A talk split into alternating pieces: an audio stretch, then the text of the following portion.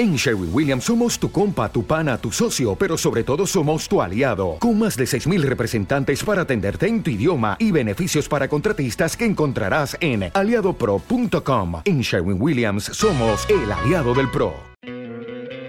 ¿No te encantaría tener 100 dólares extra en tu bolsillo? Haz que un experto bilingüe de TurboTax declare tus impuestos para el 31 de marzo y obtén 100 dólares de vuelta al instante. Porque no importa cuáles hayan sido tus logros del año pasado, TurboTax hace que cuenten. Obtén 100 dólares de vuelta y tus impuestos con 100% de precisión, solo con Intuit TurboTax. Debes declarar para el 31 de marzo. Crédito solo aplicable al costo de la presentación federal con TurboTax Full Service. Oferta sujeta a cambios o cancelación en cualquier momento.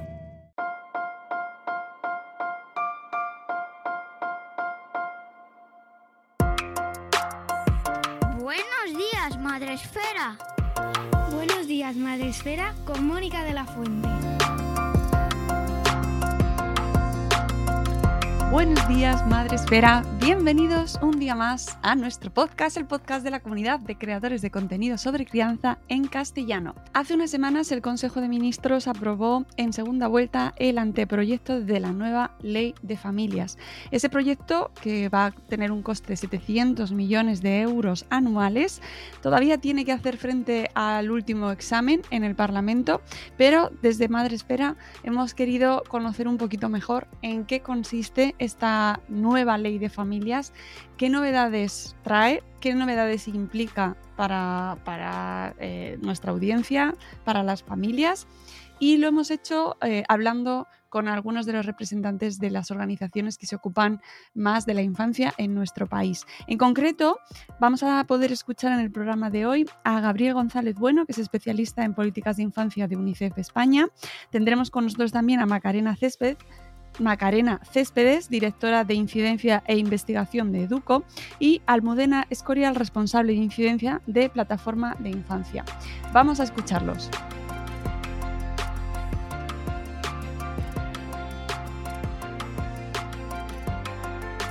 Y tenemos con nosotros eh, a Gabriel González Bueno, especialista en Políticas de Infancia de UNICEF España. Buenos días, Gabriel, ¿cómo estás? Hola, buenos días. Un placer estar con vosotros. Muchísimas gracias por, por atendernos un ratito para hablar de lo principal que nos afecta, eh, de, las principales conclusiones que desde UNICEF eh, extraéis de esta ley de familias que se ha aprobado el pasado mes de marzo eh, y que todavía le falta, eh, tiene un último examen en el Parlamento, pero que ya ha sido aprobada por el Consejo de Ministros. Lo primero, Gabriel, si quieres, em, ¿Qué valoración general habéis hecho desde UNICEF o hacéis desde UNICEF España de, esta ley de familias que se ha aprobado? Bueno, la valoración general es positiva. Eh, yo creo que era necesario. En este país eh, existía una ley de familias numerosas muy centrada en una serie de, servicios y beneficios orientados eh, a esas familias y creemos que, que tener una legislación básica digamos, de, por un lado, el reconocimiento jurídico ¿no? de, de, de, de los eh, distintas situaciones familiares en, en, un momento de, cambio también de los perfiles de las familias muy, muy notorio en, a, a, a, medio y largo plazo. Eh, por otro lado, pues bueno, poner un poco de orden en todo el tema de beneficios y ayudas que puedan tener esas familias y creemos que bueno la otra parte o pata importante es un poco todo el tema de los eh, permisos de conciliación y la adaptación digamos de la de la directiva europea de 2019 a la normativa española, ¿no? La, transposición, que es la palabra técnica que se suele usar, ¿no? Y creemos que esos tres aspectos son positivos. Eh, también, eh, digamos, hay una ampliación de la protección social de, de, los niños y niñas menores de, de, tres años a través de la ampliación de la deducción eh, fiscal por maternidad de 1.200 euros, que además se hace eh, reembolsable y creemos ahí sí tenemos, eh, digamos que UNICEF apostaba por, por una visión mucho más amplia de esas prestaciones sociales. ¿no? UNICEF lleva mucho tiempo abogando por unas prestaciones universales para la infancia. Eh, nuestra experiencia, no, no, no, solo en Europa, sino todo el mundo, es que las prestaciones eh, universales eh, para los niños y niñas son un elemento clave en la reducción de la pobreza, pero también en la prevención de la pobreza. Y tenemos que pensar que llevamos muchísimos años inmersos en una u otra crisis, más de una década a partir de la crisis de 2008, eh, casi 15 años, en los que los niños y las niñas, además en este país, han sufrido especialmente mm. ese impacto. y en esa situación creíamos que establecer un mínimo de protección social para todos los niños y niñas era, digamos, uno de los propósitos con los que se empezó a hablar esta ley, pero luego que ha quedado muy limitado a esa, a esa deducción fiscal limitada de 0 a 3 años y, aunque ampliada, limitada a determinados perfiles de, de madres en este caso, porque es una deducción por maternidad que creemos que, que es limitada. Eh, por otro lado, ah, no se habla mucho, pero también hay cosas interesantes en esta ley. Por ejemplo, todo el tema de eh, eh, que la ley obliga a proporcionar un, un número, un NIE a los niños y niñas, aunque sus padres estén en situación irregular, ah. digamos, la legalidad de esos niños en, en España, aunque sus, sus, padres o sus progenitores estén en una situación administrativa irregular, ya estaba reconocida en la ley, pero muchas veces planteaba enormes problemas pues, para acceso, yo que sé, a la salud o a las becas o a otros servicios, precisamente eh, niños y niñas que están especialmente necesitados porque, porque la situación de sus padres muchas veces es, es, complicada, ¿no? Entonces eso es una cosa de la que se habla poco, pero que puede ser un avance fundamental en eh, hacer lo que ya decía la ley anteriormente, y es que esos niños y niñas son legales en España a, todos los efectos, independientemente de la situación administrativa de sus padres. Y eso yo creo que al final tener un NIE, tener un documento de identificación, va a facilitar muchísimos eh, el acceso a ayudas, a servicios para estos niños y niñas. ¿Cuáles crees que son los principales? Bueno, ya nos has perfilado algunos de ellos, eh, pero para vosotros desde UNICEF, ¿cuáles son los principales puntos eh, que celebráis de esta ley de familia y que son un, bueno, pues que, que, tenemos que celebrar como sociedad, aparte de este último, que efectivamente se habla bastante poco de ello? Pues eh, bueno, yo creo que los hemos resumido antes, pero especialmente todo el tema de la ampliación de los permisos de, de, cuidado en general, porque no son solo para los niños, pero eh, digamos que desde, desde el punto de vista de UNICEF entendemos que son también para los niños, ¿no? Y la ampliación de esos eh, permisos eh, de conciliación. Es verdad que la transposición de la directiva ha sido como muy justita, ¿no?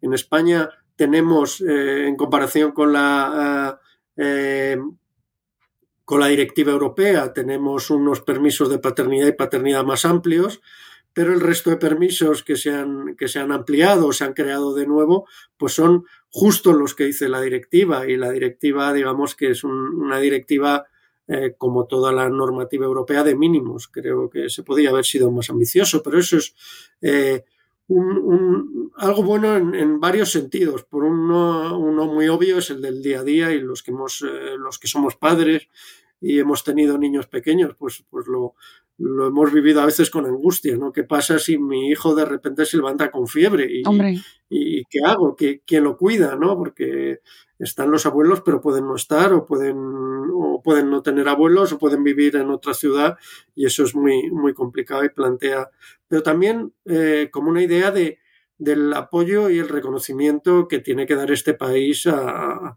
a, a los padres y las madres, ¿no? que al final eh, asumen una responsabilidad. Los, eh, los niños son maravillosos, pero también son una responsabilidad y, y así lo recoge también la normativa.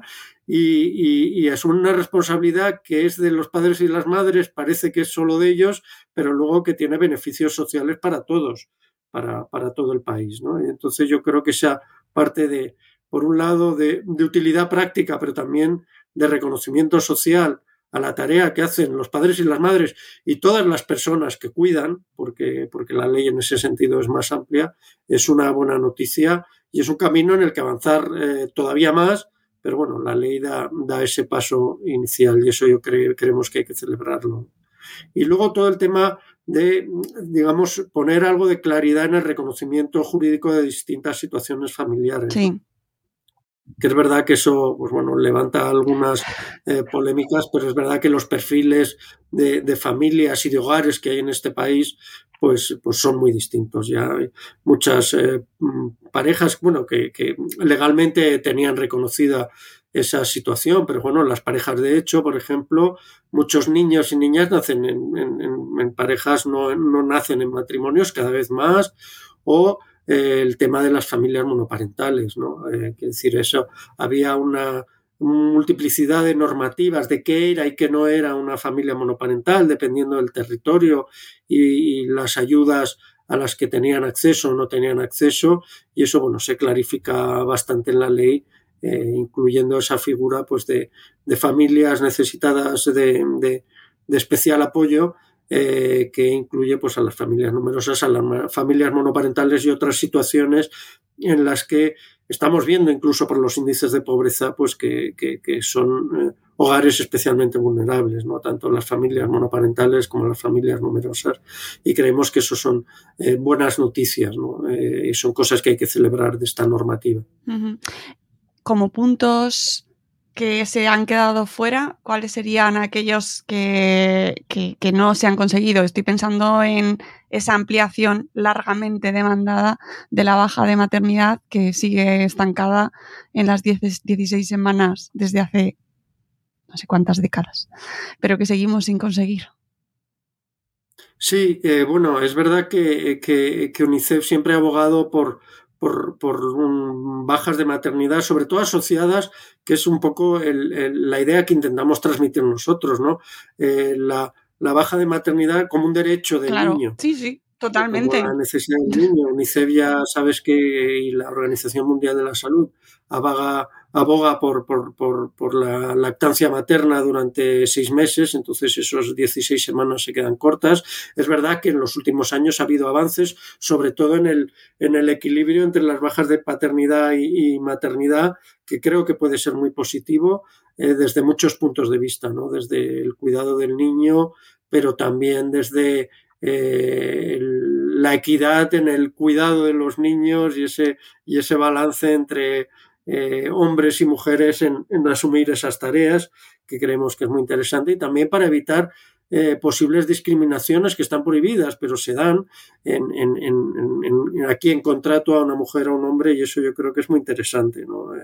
ese equilibrio de, no, no de, que las sean iguales. Entonces yo creo que ya estamos en las 32 semanas, pero por ejemplo, desde el punto de vista de los niños, y creemos que es algo muy interesante porque hubo una sentencia reciente del Tribunal Supremo, es eh, importante, por ejemplo, qué pasa con las familias que tienen un solo progenitor. Familias monoparentales, monomarentales, la mayoría de ellas, ¿no? Entonces, una de las cosas que se puede hacer en esta ley es elevar el permiso de maternidad cuando hay un solo progenitor a las 26 semanas. ¿Por qué no 32? Pues bueno, porque eh, digamos que las primeras semanas, las primeras seis semanas es obligatorio compartirlas, eh, con lo cual pues eh, podríamos con las 26 semanas los niños estarían cuidados por un adulto de forma permanente tanto en una familia con dos progenitores como una familia con un progenitor. Y eso creemos que es interesante. Otro tema que, bueno, que es un tema técnico pero muy importante es eh, que una de las permisos parentales, que es un permiso de ocho semanas, que la para disfrutarlo durante, no es anual, es durante los ocho primeros años del niño, que es una... Eh, no ha quedado claro en la ley, de hecho en este último borrador, bueno, no borrador, en el proyecto de ley eh, se establece que no, no queda claro muy bien si van a ser remuneradas o no y en qué medida, ¿no? Y la normativa europea establece que tienen que ser al menos parcialmente remuneradas, entonces digamos que en la ley ahora mismo lo que se hace es aplazar esta decisión porque la directiva tiene que estar implementada en 2024 y se aplaza esta decisión, pero yo creo que sería un buen momento en esta ley pues para decidir eh, cómo se remunera y de qué manera se remuneran estas ocho semanas, ¿no? que creemos que también es un, elemento eh, importante. Y para nosotros también lo que es crítico, y en eso llevamos trabajando mucho tiempo, es todo el tema de eh, las prestaciones eh, por hijo, en este caso como deducciones fiscales, que es un formato que también hemos, hemos apoyado, eh, pero como ir ampliando progresivamente esos 0,3 a los 18 años, o sea, como, es, como tienen la mayoría de los países de nuestro entorno.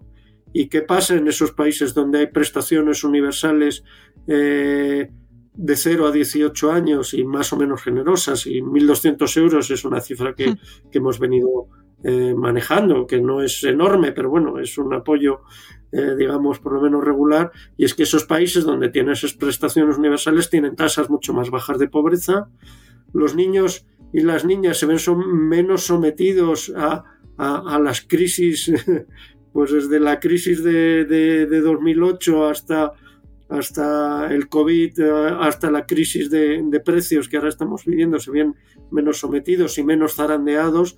Eh, las familias también se sienten más apoyadas cuando tienen que afrontar pues, la pérdida de empleo, otro tipo de, situaciones, y eh, creemos que ahí hay que ser mucho más ambicioso. nosotros ahora mismo en, la ley, aparte de apoyar la universalidad de 0,18, porque también es verdad, los niños menores de tres años no son precisamente donde están las más altas tasas de pobreza. Las más altas, la mayoría de niños en riesgo de pobreza están entre los 6 y 12 años y las tasas más altas están más cerca de la, eh, de la adolescencia, o sea, desde los 12 a los 18 años. Eh, quiero decir que al final, eh, si es una ayuda a la crianza, precisamente donde más necesidades de ayuda son en edades eh, más avanzadas y entonces creemos que eso es también interesante.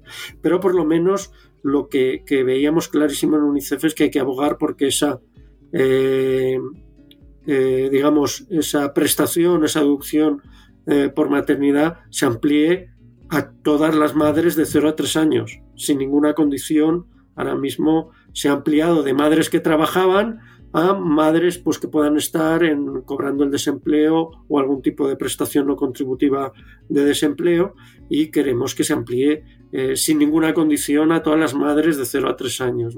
Avanzar hacia la universalidad de 0 a 3 años para luego poder ir avanzando progresivamente a la universalidad de 0 a 18.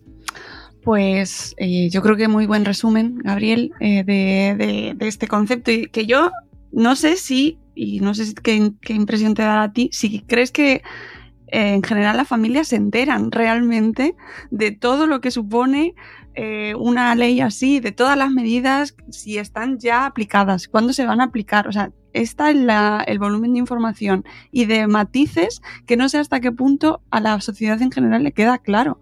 Vosotros lo veis como eh, accesible toda la información que se genera con una ley así. Bueno, es una ley complicada, porque es una ley que modifica un montón de leyes a la vez, ¿no? Pues desde el Estatuto de los Trabajadores, en todo lo que tiene que ver con los permisos parentales, la ley de la seguridad social, eh, con lo que tiene que ver con otros tipos de prestaciones, la ley del IRPF, eh, con el cambio de la deducción. Es verdad que son leyes muy complejas y que seguramente los beneficios se irán percibiendo eh, poco a poco. Es difícil, a mí me dicen, no, resúmelo en tres o cuatro frases. Es muy difícil resumirlo cuando te has leído el proyecto entero, ¿no? Eh, yo simplemente aquí un poco he intentado reflejar lo que a nosotros nos parece más relevante desde el punto de vista de los derechos de los niños y las niñas y, cuáles pueden ser eh, los beneficios y cuáles pueden ser las mejoras que esperamos que algunas de ellas se produzcan en el proceso parlamentario porque estaremos muy pendientes pues, de, todo este proceso parlamentario que al final lo que creemos es que puede enriquecer, todavía más el, proyecto de ley eh, pues en, el sentido de muchas de las eh, propuestas que os, que os, hemos planteado aquí, ¿no? que hemos comentado. Pues sí, sí, es muy complejo. Yo como periodista lo veo, tiene muchísimas aristas, tiene muchísimos matices, cosas por completar, pero bueno, aquí estamos intentando poner un poquito de luz y iremos viendo y completando también con los siguientes pasos que se vayan dando. Y muchísimas gracias, Gabriel, desde, desde UNICEF España por ayudarnos y, y sobre todo ponerlo desde la perspectiva de la protección de la infancia que aquí desde Madresfera nos parece fundamental. Muchísimas gracias, Gabriel. Pues nada, muchísimas gracias a ti y a Madresfera por, por contar con nosotros en este, en este post. Muchas gracias. Eh, seguimos con el programa. Tenemos con nosotros eh, ahora para seguir hablando sobre la ley de familias tenemos a Macarena Céspedes, ella es directora de Incidencia e Investigación de Educo. Buenos días, Macarena, ¿cómo estás? Hola, buenos días. Contenta de estar aquí con vosotras. Muchas gracias por tu tiempo. Sé que estáis siempre súper ocupadas, así que os agradezco un montón a todos los que habéis participado en este programa eh, por dedicarnos unos minutitos a hablar sobre este, esta nueva ley que está dando sus pasos en, su, en, esta trayectoria final para su aprobación definitiva. Veremos al final eh, cuáles son finalmente eh, las, los resultados, pero em, estamos viendo, junto a las principales ONGs eh, y, organizaciones dedicadas al trabajo por la infancia, cuáles son las principales aportaciones y novedades y aquello que se queda fuera de esta nueva ley de familias. Desde Educo, eh, con los cuales hemos tenido la oportunidad y, eh, la suerte de, trabajar en los últimos meses, y que tenéis una perspectiva muy importante sobre educación y trabajáis por ello en todo el mundo, sí que me gustaría saber cuál es vuestra visión eh, global sobre esta nueva ley de familias, qué es lo que qué es lo que aporta principal y cuáles son las principales mejoras y qué se queda fuera. Eh, bueno, pues primero, muchísimas gracias por invitarnos y por formar parte de, este programa y de este podcast. Eh, para nosotros la ley de familias es fundamental, para nosotros, para el sector de las organizaciones de infancia en España, es, una ley importante, fundamental y que esperemos que realmente llegue a su aprobación antes de que, termine esta legislatura. Eh, queda un recorrido importante, como bien decías, por delante, pero bueno, esperamos y confiamos que sea así, más que nada porque sobre todo es algo que nos está pidiendo y es un compromiso eh, y una demanda de, Europa hacia, hacia, hacia, el Estado español, así que, esperemos que se cumpla. El texto que actualmente está en, en trámite, eh, está siendo eh, dialogado, discutido, enmendado, es un texto que avanza, avanza en algunas cosas y son cosas importantes que no podemos, que no podemos desechar eh, en el reconocimiento más amplio de las familias, es decir, en, entender la diversidad familiar que tenemos en este país, en entender y avanza en temas de conciliación tremendamente importantes, avanza eh, desde el enfoque educativo que nosotros defendemos en, esa, en ese generar eh, un mayor acceso y una mayor universalidad y acceso a, los servicios de atención primaria, de atención temprana, perdón, en la primera infancia, ya sea desde un punto de vista educativo, ya sea desde un punto de vista de, servicio de atención familiar, pero, pero, pero avanza en eso. Lo que pasa es que hay cosas que, bueno, siguen quedándose, siguen quedándose un poco estancadas en un contexto como es el de España, en el que, en el que realmente tenemos que hacer una apuesta decidida y firme por las familias y por la crianza y por, y por la natalidad. España es un país que cada vez está más envejecido, es decir, somos un país mayor, eh, somos un país que, cuya natalidad no crece, sino que decrece. Y no es porque las familias no quieran o porque la, gente no quiera tener, tener hijos o hijas, es porque realmente es muy duro tener hijos e mm. hijas en un país como, como España. Y esto es algo que tenemos que revertir eh, urgentemente. Em, entonces, em, ¿qué es lo que? Pues, pues, eso, es decir, hay que avanzar en esa, en esa prestación universal por hijo a cargo eh, que ayude a la crianza, porque las familias, si tanto valoramos las familias, si tanto valoramos las familias, sean cual sean y como sean las familias y si tan importante es esa institución para la sociedad española, entonces hay que darle el valor que, que, tiene y, hay que, y ese valor que tiene no solo hay que decirlo verbalmente, sino que el compromiso político se tiene que demostrar en presupuestos y en prestaciones reales que ayuden a esa, a esa crianza de los hijos y hijas. Eh, la ley recoge una ampliación. De la, de la, prestación por, por, niño o niña a cargo eh, durante los primeros tres años ah, y, amplía el número de personas, en este caso de mujeres, que la reciben, pero es cierto que sigue dejando fuera todas aquellas que no tienen ningún tipo de empleo, que no reciben ningún tipo de prestación de desempleo o ningún tipo de, de remuneración económica por estar trabajando. Por lo tanto, deja fuera a muchísimas eh, niñas y niños que están en situación de vulnerabilidad. Y eso es lo que tenemos que atajar eh, rápidamente. Y eso es el primer paso que queremos y la primera cosa que queremos que se cambie en la ley. Y después que se amplíe, porque hasta ahora es hasta los tres años. Pero claro, la, crianza de los hijos y de las hijas hmm. las que son madres y los que son padres saben que no dura ni hasta los tres, ni hasta los seis, ni hasta los 18 y que es algo para toda la vida. Y es cierto que si nos eh, atenemos a lo que la Convención de los Derechos del Niño y de la Niña dice, hasta los 18 años sigue siendo un niño o una niña y por lo tanto debería durar esos 18 años. Es cierto que esto tiene que ser muy paulatino, pero al menos incrementemos a la totalidad de madres esa prestación por, hija, por hijo o hija a cargo hasta los 3 años y después vayamos incrementando paulatinamente la edad para alcanzar los 6 eh, en los próximos años y ya la universalidad eh, de edad eh, más adelante. Eh, por no enrollarme mucho más, hablamos de muchos más temas, los temas de los permisos parentales, eh, ampliación a cuatro meses tanto para, para, para, para los diferentes progenitores, es decir, para la madre, el padre, en el caso de que sea, solo una madre, también eh, sea solo una persona adulta la que críe o la que esté al, cargo del niño o de la niña, que también pueda disfrutar de esos permisos parentales retribuidos, eh, que eso es una, parte importante de, todo esto. Eh, los permisos por enfermedad cuando el niño o la niña está enfermo, pero no solo en enfermedades graves, que ya lo recoge el texto de la ley, sino un niño de tres años si tiene gripe o tiene gastroenteritis, como no lo cuides tú, no, no, no. Es que son las más habituales, además. Claro, es que todos, es decir, todos nos hacemos fuertes pasando por momentos delicados y los niños se hacen fuertes pasando pues, por resfriados, por gripes y por coger virus muy constantemente. Además, que todos, todos sabemos que una vez que entran en la guardería, una vez que entran ya eh, a, compartir todo tipo de aventuras y travesuras con otros niños y niñas, los virus eh, es una de las cosas que más comparten y está bien que lo hagan.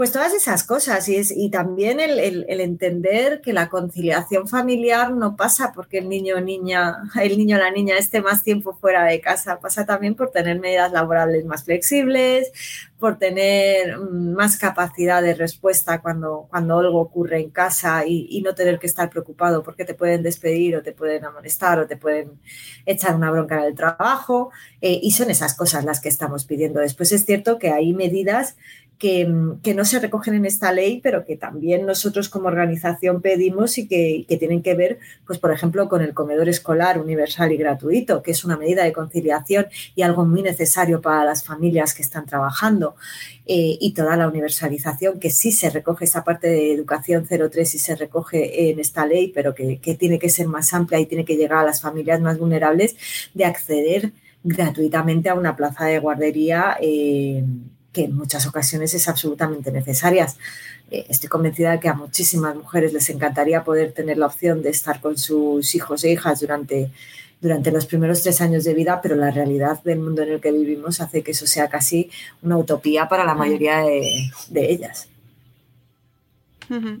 Pues eh, creo que queda. Mm, has hecho un resumen muy completo de, cómo veis desde Educo eh, estas nuevas medidas. Bueno, esta ley de familias que esperaremos a ver cómo se desarrolla cuando sea aprobada definitivamente y si termina de concretarse todas las propuestas y todas las medidas que piden, que ya hemos ido viendo a lo largo de todo el programa, bueno, pues que todavía falta eh, ese pequeño empuje, pero que esperamos que se consiga y que, y que llegue realmente esa ayuda a las familias que tanto necesitamos. Muchísimas gracias, Macarena. Muchísimas gracias a vosotras y encantada de estar aquí. Hablamos ahora con Almudena Escorial, ella es responsable de incidencia de plataforma de la infancia. Ya hemos pasado, ya ha pasado eh, por nuestro micrófono en alguna que otra ocasión. Buenos días, Almudena, ¿cómo estás? Hola, buenos días. Pues nada, encantada de estar aquí otra vez. Siempre recurrimos a ti. Oye, que es lo que pasa con la gente que sabe, ¿verdad? En esta ocasión recurrimos a ti, Almudena, y a Plataforma de Infancia, como a otras organizaciones relacionadas con este mundo que nos afecta, que es el mundo de la familia, de la educación, de la infancia, precisamente porque el mes pasado, el pasado mes de marzo a finales, se aprobó en el Consejo de Ministros la ley, la nueva ley de familias, y eh, en este programa estamos comentando pues qué está suponiendo, eh, especialmente desde el terreno de la infancia. Es una ley muy compleja, tiene muchísimas ramificaciones y em, extensiones que se van a materializar en diferentes aspectos fiscales, legales, laborales. Pero bueno, queríamos centrarnos en este caso eh, sobre todo en qué afecta a lo más concreto en, el tema de la infancia, de los derechos de los niños y de eh, un poco a nivel general qué sensación nos deja, qué nos, qué nos aporta, qué nos falta y por eso eh, pues no podíais faltar vosotros como, como representantes de, bueno, pues mm, prácticamente todas las organizaciones relacionadas con, con la infancia almudena. Lo primero, si quieres, una consideración general sobre esta ley eh, que haya llegado después de tanto tiempo y que falta aún por eh, su, porque se dé eh, la aprobación definitiva, no lo olvidemos. Sí, bueno, es verdad que la ley ahora entra en trámite parlamentario. Esa es la, noticia ahora, es que la ha aprobado el Consejo de Ministros y ahora entra en trámite parlamentario donde los grupos políticos la trabajan, introducen enmiendas y se aprueban, ¿no? Con lo cual estamos en un momento importante porque todavía puede ser mejorada y esa es el, eh, la razón de ser por la que todas las organizaciones estamos, eh, bueno, pues tan interesadas y trabajando tanto. Así de manera general yo daría dos ideas. La primera es que esta ley em, viene a responder a un compromiso que tiene España con Europa, es decir, está enmarcado dentro del, plan de recuperación, con lo cual tiene que sacar esta ley eh, y es importante conocer esto. Y la segunda, en relación con estos compromisos, es que eh, España tiene que transponer una directiva de conciliación y aquí tiene que transponer ciertas medidas, ¿no? Con lo cual está enmarcada dentro de algo europeo superior que, eh, que, nos, que dirige un poco el proceso. ¿no? Y como valoración general, eh, para todas las organizaciones de infancia, que, bueno, que estamos trabajando, la verdad que llevamos mucho tiempo trabajando en toda la fase previa, ¿no? en la que el gobierno hemos eh, enviado propuestas en la fase de consulta, de audiencia, es decir, ya nos hemos puesto en contacto con el gobierno. lo que estamos viendo es que es una ley necesaria, es una ley que viene a reconocer y apoyar a las familias para que puedan ejercer la crianza de sus hijos e hijas, que es una cuestión que llevamos reivindicando mucho tiempo, de, con diversas medidas, ¿no? Eh, por lo tanto, es una ley necesaria, es una ley que puede mm, tener un impacto grande en las familias y por tanto es tan, por eso es tan importante y por eso estamos todas las organizaciones tratando de que realmente te incorporen medidas efectivas. Claro que esto mucha gente no lo sabrá y yo creo que a todos se nos escapa un poco todo lo que hay detrás, toda la trastienda, todo cómo se, cómo se esto se tiene que hacer, qué, gente está trabajando en ello, cómo se decide, ¿no? Muchas veces al final nos bajamos, y es normal, a, a mí cómo me afecta. ¿Qué tengo que poner en la declaración de la renta el año que viene? Yo qué, qué tipo de familia soy ahora, ¿no? ¿Cómo me denomino y cómo pido la ayuda que me corresponda? Bueno, y de eso se trata, que todo este esfuerzo de Europa, de todos los grupos, se traduzca en, en, medidas que puedan suponer mejoras para las familias. Si no, no tendría sentido nada de esto, claro. Claro, y ese es nuestro esfuerzo que es de verdad. y todavía nos queda, porque claro, falta la aprobación, pero nuestra intención con este programa y con pues, seguramente eh, los que vengan más adelante es un poco bajarlo, traducirlo y que la gente de a pie, en la puerta del cole, nos enteremos un poquito de qué supone esto, porque la verdad nos van llegando eh, detalles, pero luego la gente está un poco perdida. Entonces, bueno, esa es la intención y espero que con eso, con este programa y con los que puedan venir más adelante, con las medidas definitivas, cuando ya esté todo ahí cerradito, pues eh, nos enteremos un poco más, porque yo, hasta yo misma, que me he leído un montón de, documentación, eh, hay cosas que me pierdo. Lo primero más importante, ¿qué aporta o qué, viene a cubrir eh, esta ley de familias y qué novedades plantea?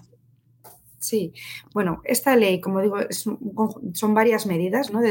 para apoyar a las familias de diferente tipo.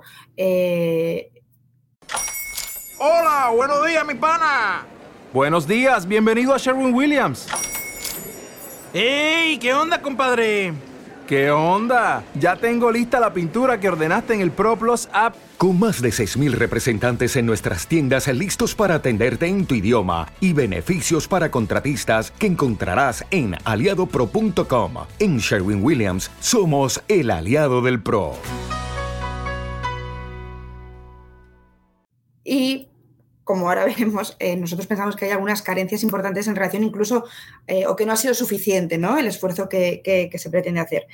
Por un lado, va a ampliar la protección social de las familias con una deducción económica, y esto es importante, ahora veremos que se queda corto, pero bueno, va a ampliar eh, la deducción por maternidad.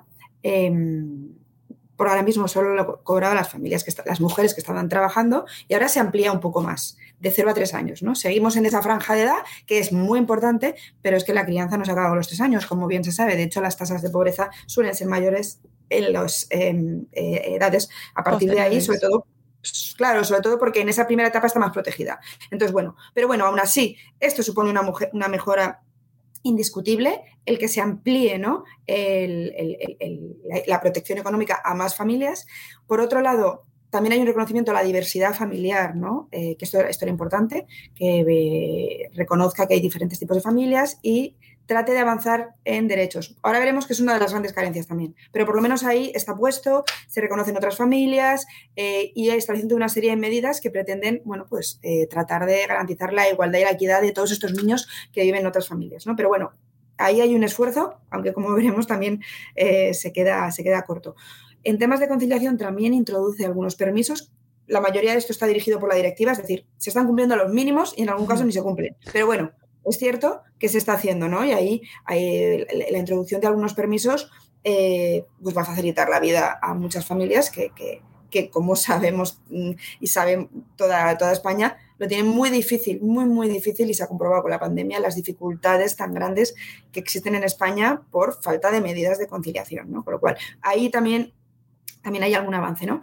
Y también es importante a lo mejor hablar de cómo se han equiparado derechos, o sea, empezado a reconocer a las familias acogedoras, ¿no? También, que también eh, era también una cuestión que estábamos muy atrás y también ha habido algún avance en ese sentido. Por lo tanto, como digo, hay, avances generales, pero ahora si vamos a lo micro, bueno, pues ahí es donde estamos trabajando nosotros ahora, para que decirles, oye, este avance está bien, pero si no hacemos esto, nos estamos quedando muy atrás, ¿no? Vamos a, entonces a las carencias, que es evidente, ¿no? ¿Por qué nos hemos quedado cortos y en qué? Sí, mira, lo primero, eh, los permisos parentales y la remuneración de los permisos parentales. La directiva de conciliación eh, establece que eh, los estados deben garantizar un permiso parental de al menos cuatro meses por progenitor y dos de ellos deben ser remunerados, ¿vale?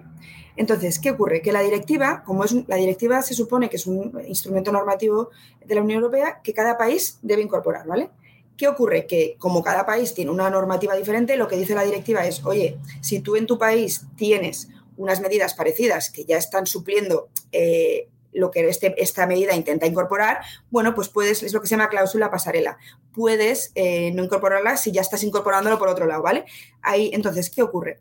que el proyecto de ley tiene, para a nuestro modo de ver, eh, un gran problema, un gran defecto, porque lo que hace es introducir los permisos parentales, pero con una duración de solo ocho semanas, es decir, el mínimo, eh, el mínimo que es del mínimo remunerado, pero eh, no dice que remunerado. Entonces, ¿qué ocurre? Que no, aunque en el caso de los, de los padres sí que puede haber cumplido esa cláusula pasarela, es decir, porque como el, requisito que se establece para los permisos de nacimiento en España es mucho, superamos con creces lo que se supone que exige la directiva, ahí dice, bueno, pues ahí ya estamos cubriendo esto. ¿Qué ocurre? Que en el caso de las mujeres no sería así. Entonces, como resumen, que es una cuestión muy complicada, la cuestión es que eh, la ley debería decir que al menos dos meses deberían ser remunerados. Si no se establece que sean remunerados, no estamos cumpliendo con la directiva, que es una de las cuestiones que al gobierno eh, le debe importar, pero además, eh, bueno, pues estamos viendo que, no van a poder acceder a él todas las familias. Hay muchas familias que pueden permitirse un permiso no remunerado pero muchísimas, y menos ahora, con la situación que estamos viviendo, el ahogo que muchas familias tienen, eh, y digo muchas, muchas, porque eh, está llegando a, a, todo un segmento muy amplio de la población de los problemas para llegar a fin de mes. Sí. Muchas familias no van a poder acogerse a este permiso. Por lo tanto, es verdad que hemos visto como el gobierno ha ido con este tema, bueno, ablandando posturas, pero eh, en el, ahora mismo el proyecto de ley no está reconocido como remunerado debería incorporarse en el trámite parlamentario el que sean remunerados estos permisos. ¿no? Es una cuestión de vital importancia. Mm. Pero ese no es el permiso, o sea, estamos hablando del permiso nada más de nacimiento o el permiso de cuidado de... El permiso parental de cuidado, sí, De hay cuidado. dos tipos de permiso. Claro. Está el permiso de nacimiento eh, y está el permiso eh, eh, remunerado que es para que los padres puedan, es hasta los ocho años, ¿no? Y entonces es para que los padres puedan atender la crianza de sus hijos. Estamos hablando de diferentes periodos en los que los niños pues no lectivos... Y además que se, puede, se podría coger en, en momentos alternos, no Sí. tiene por qué ser seguido, Sí. que es muy bueno, o sea, que está muy bien. Yo he leído alguna noticia en medio y ya lo daban como que estaba remunerado. El hecho de que nos confirméis que no es así es muy interesante para que la gente no sea todavía, no vaya corriendo a, a pedirlo, porque todavía no está, no está definido de así. Claro, de hecho es confuso porque como en el propio proyecto de ley había confusión, no se reconocía la remuneración específicamente, pero la exposición de motivos hablaba de remuneración. Claro. Y lo que nos hemos dado cuenta, leyéndolo bien, es que si no se explicita, esto puede ser un problema. Ujú. Y es verdad que en un principio las posturas de todos los grupos, o sea, yo creo que esta es una de las medidas que sí, que, que pueden salir, porque evidentemente hay una cuestión ahí también de la, de la directiva que es que tiene que, tiene que cumplirse. Y yo creo que esto sí, pero eh, efectivamente esto está todavía, se está peleando, aunque la balanza yo creo que ya está más... O sea, es poner una palabra, ¿no? es poner que sea remunerado. eh, Por favor, el Tipex, el dejad un total. espacio, espacio, meterlo ahí y ponerlo. Sí, y además yo creo que esto el resto de grupos políticos lo van a, bueno, en principio esperamos que lo puedan acoger y que haya acuerdo con esto, que es algo eh, importante, ¿no? Entonces, al menos, al menos dos meses deberían ser eh, remunerados. Claro, es que esto luego pensándolo tiene muchas implicaciones, porque luego esa remuneración, ¿de quién se, quién se hace cargo de esa remuneración? ¿La empresa? ¿El Estado? ¿Ambos? Aparte, es, eh, ¿cómo va a mm, verse eso? No sé. Claro, la cuestión es que eh, en principio este permiso debería ser por parte de la empresa. Entonces, claro, aquí, eh, bueno, pues está claro, mm, entiendo que tampoco se quiere ahogar. De hecho, por eso este permiso tiene un periodo de transposición mayor, es decir, la directiva ya se tenía que haber incorporado Claro. a nuestro sistema y esto es hasta, hasta 2024, ¿no? Hay un periodo en el que permite para que las empresas puedan ir adaptándose a él. Eh, efectivamente es un esfuerzo, pero bueno, es verdad que también eh, las políticas públicas deben también eh, incentivar, promover e ir empujando para que las empresas también puedan cumplir con su responsabilidad social que es esta y que también de alguna manera tiene un retorno en todas las empresas luego, ¿no? Es decir, aquí volvemos a ese concepto de eh, hay una eh, eh, en España muchas veces la, la, crianza se concibe como algo que no atañe a nadie más como Hombre. las familias y eh, la cuestión es que eh, los padres y madres son los que tienen que criar a sus hijos, pero tienen que recibir un contexto que le permita hacerlo. Y ahí hay responsabilidades de todo tipo, ¿no? Por eso es muy importante que, eh, bueno, pues que también puedan, las empresas tienen que poner, ¿no? Y tienen que tratar de, de hacer lo que está en su mano para ello. Un temazo, sí, un temazo. Qué, qué, bonito, Almudena, qué bonito suena, qué propósito tan ideal, pero luego en el mundo real cuando sales y no, es que, pues yo qué sé, eh, hacemos un podcast sobre infancia, sobre familia, ah, bueno, es que yo como no tengo hijos, como no, no me interesa, no quiero saber nada del tema. Ya. Empezando por ahí, ¿eh? O sea, y, y, y la realidad es que luego, pues te afecta, te afecta porque eh, vivimos en sociedad y los niños son personas. Es que es así y las familias no crían solas, no deberían. Ahí está la cosa. Pero bueno, sí. que nos vamos por... vamos sí, sí, pero no, me parece muy interesante porque ese precisamente ese punto nos lo han preguntado, el tema del permiso remunerado de las ocho mm. semanas. Nos han dicho, madrefera, madrefera, hablad de esto, por favor. Ojito. Yo creo con que eso. lo vamos a conseguir. Yo creo que lo vamos a conseguir. Vamos a ver. Bueno, pero, pero es, importante que se, que se apruebe y luego cómo se pone en práctica y que todas las empresas lo pongan en práctica eh, en Mm. la medida de lo posible, lo antes posible, para que la- se pueda exigir eso de una manera práctica a día de hoy. Lo, pri- lo principal es que la ley lo recoja y luego ya es verdad que las medidas tardan, ¿no? Tiempo al principio, quién lo cogerá, quién no lo cogerá. Es decir, ya sabemos cómo funciona todo esto.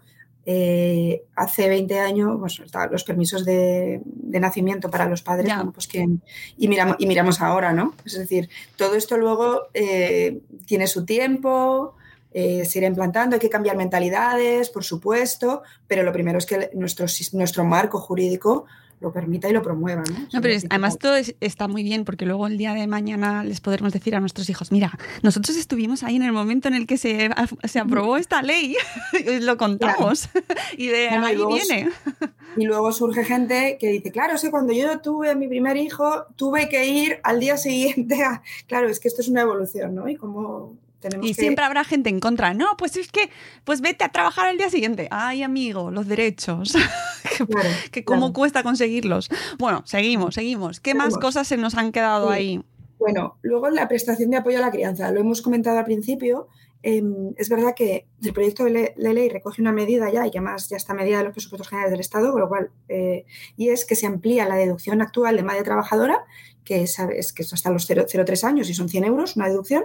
Bueno, pues no solo va a ser para madres trabajadoras, sino que se amplía un poco más eh, a las madres que reciben una prestación por desempleo, contributiva o no, y a las que coticen 30 días a partir del, par- del parto, ¿vale? Entonces, muy bien, porque amplía, pero se queda muy corta. Se queda muy corta porque en principio deja fuera a las madres inactivas. Bueno, que no nos gusta nada este concepto porque Ya ves. madre inactiva es como que parece imposible Sí, sí. una madre inactiva, pero es decir, que esté inactiva en el mercado laboral, ¿no? Entonces, eh, que no esté ni en desempleo o en búsqueda de empleo, ¿no? Entonces, ¿qué ocurre? Que aquí nos estamos dejando, cálculos que estimamos, nos estamos dejando fuera a más de 200.000 niños y niñas, de los cuales casi el 60% está en riesgo de pobreza. Es decir, eh, nos estamos dejando fuera, la verdad, a, a muchos niños de esa franja de edad y luego que, que se está limitando hasta los tres años. En un principio se anunció que esta prestación iba a ser universal, hubo anuncios de una prestación para 0-18. Esto es una reivindicación histórica de las organizaciones de infancia y es que en España, a diferencia de otros países, no tenemos una prestación de apoyo a la crianza. Es decir, por el mero hecho de tener hijos, se te debería apoyar para poder cubrir esos gastos de crianza que se estiman que están en unos 600 y pico euros al mes por hijo. Entonces, eh, en otros países de Europa, eh, da igual la renta que tengas, hay una prestación. Es decir, porque el bien que se trata de proteger, bien jurídico que se dice, o el objetivo de esa prestación es apoyar a las familias a la crianza. De hecho, se ha demostrado que las prestaciones universales son las que más capacidad tienen de acabar con la pobreza. Eh, y por eso en España tenemos tasas tan altas. Recordemos que es el 33% de los niños. Entonces, en un contexto en el de crisis, en una, con una tasas de pobreza tan altas en España, eh, creíamos que es el momento de ser muchísimo más contundentes con esta prestación. Con lo cual, se queda muy corta eh, esta ampliación, que bienvenida, pero se queda muy corta por dejar fuera a las madres que no están en el mercado laboral, que es que son Muchas. eh, las que más lo necesitan, Claro. los niños y niñas, y luego que es que las tasas de pobreza a partir de los tres años son muy altas y es que nos damos cuenta que los gastos de crianza mmm, al principio son grandes, pero es que luego igual y, y, hay que estar ahí, ¿no? Entonces, bueno, pues aquí hemos hecho mucho esfuerzo conjuntamente, todas las organizaciones, pero, pero pensamos que esto mmm, se queda muy, muy corto, la verdad. Entonces, nuestra propuesta es que se ampliara en un primer momento hasta a todas las madres 0,3, independientemente de su situación laboral, por supuesto, y luego que hubiera por lo menos un compromiso de alcanzar la universalidad en la ley con un, calendario más lento, que entendemos que es un, bueno, pues un desembolso de dinero importante, pero es una inversión y que deberíamos estar ya ahí. Si no se planifica, sin esta prestación, va a ser difícil eh, que España reduzca sus tasas de pobreza, porque es la mejor manera de prevenir que haya familias que caigan en pobreza, ¿no? Entonces, bueno, esta es la, como, para nosotros la segunda preocupación grande, sí. Uh -huh. Pues no sé si tienes algo más que añadir o con eso hemos hecho así un resumen. Hay dos, lo paso muy rápido. Luego nosotros, hay otros permisos en la ley y lo que nosotros eh, estamos viendo y es que no están adaptados, no tienen enfoque de infancia. Es decir, eh, que haya permisos para atender enfermedades graves no responde la mayoría de los problemas que tienen los niños, las familias, cuando los niños y niñas no pueden ir por resfriados, conjuntivitis, cualquier tipo de enfermedad o, o, no enfermedad, asistencia a revisiones médicas, es decir, hay un montón de situaciones en las que en principio estarían muy restringidos los permisos, con lo cual les falta enfoque de infancia, porque realmente no está pensando en cuáles son claro. los problemas que tienen las familias para conciliar. Y además creemos que se queda muy corto. Hay un permiso de cuatro días, pensamos que debería ser siete días y que además se pudieran adaptar en función de episodios o casos, porque claro, evidentemente un niño con una gripe a lo mejor pierde cinco días, eh, depende de la edad, o, en fin, ese tema creemos que falta y luego el tema de las familias monoparentales. Eh, creemos que ahí también se ha quedado, se ha quedado muy corto. Eh, por un lado, por no reconocer esa especial categoría ¿no? de familia de especialmente vulnerable. sí, especialidades, necesidades de apoyo.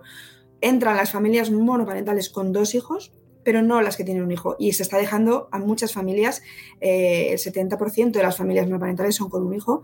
Y además es que la vulnerabilidad de esa familia radica porque solo hay un progenitor. Y eso ya dificulta, con lo cual pensamos que deberían estar incluidas ahí.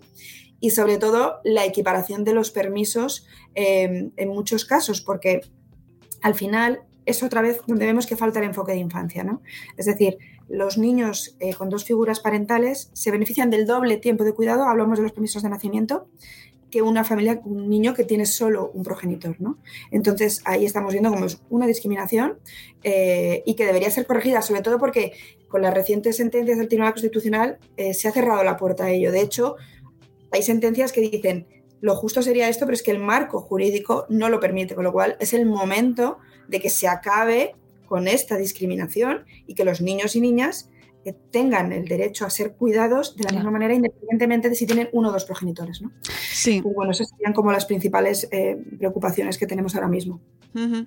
Me parece muy significativo y el tema del enfoque de infancia fundamental, ¿no? Como entender cuáles son realmente las necesidades y que en el caso de las familias monoparentales eh, necesitarían, neces esa, esa, criatura necesita el cuidado eh, independientemente de los progenitores que tenga. O sea, es injusto que una un niño tenga, si tiene dos progenitores, tenga es más permiso y más tiempo de cuidado que uno que solo tiene un progenitor. Es que es, está claro. Efectivamente.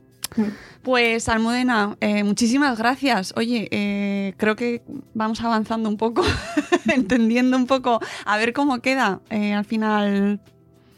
Sí, le, le, estaría bien ver luego cuando se apruebe la ley, eh, a ver qué ha pasado y cómo estas medidas que hemos conseguido no. O sea que sí, sí, a vale. lo conseguimos. Nada, lo, seguro que, lo, que podemos hacerlo, pero por lo menos ya vamos entendiendo un poco de qué consiste, en qué consiste esta ley, qué nos va a aportar o qué se está planteando que aporte y también a ver si cuando tengamos la, la, la aprobación definitiva vemos plazos, vemos eh, que, que, a la gente... Claro. Eso al final es lo que le interesa, ¿no? ¿Cuándo, ¿Esto cuándo? ¿Esto para, esto, ¿Cuándo lo puedo pedir? ¿A quién se lo tengo que pedir? ¿Y qué hago yo con esto? ¿A mí, a mí qué me da? ¿Qué me va esto? Muchísimas Total. gracias, Almudena, y gracias por Muchas la labor que hacéis, de verdad. Igualmente, gracias a ti, Mónica. Muchas gracias y amigos, nosotros nos despedimos. Espero que os haya resultado muy interesante este programa porque a nosotros nos lo ha parecido y gracias a tanto a Macarena como al resto de invitados de todas estas organizaciones que están trabajando día a día por los derechos de nuestros niños y nuestras niñas. Muchas gracias y adiós.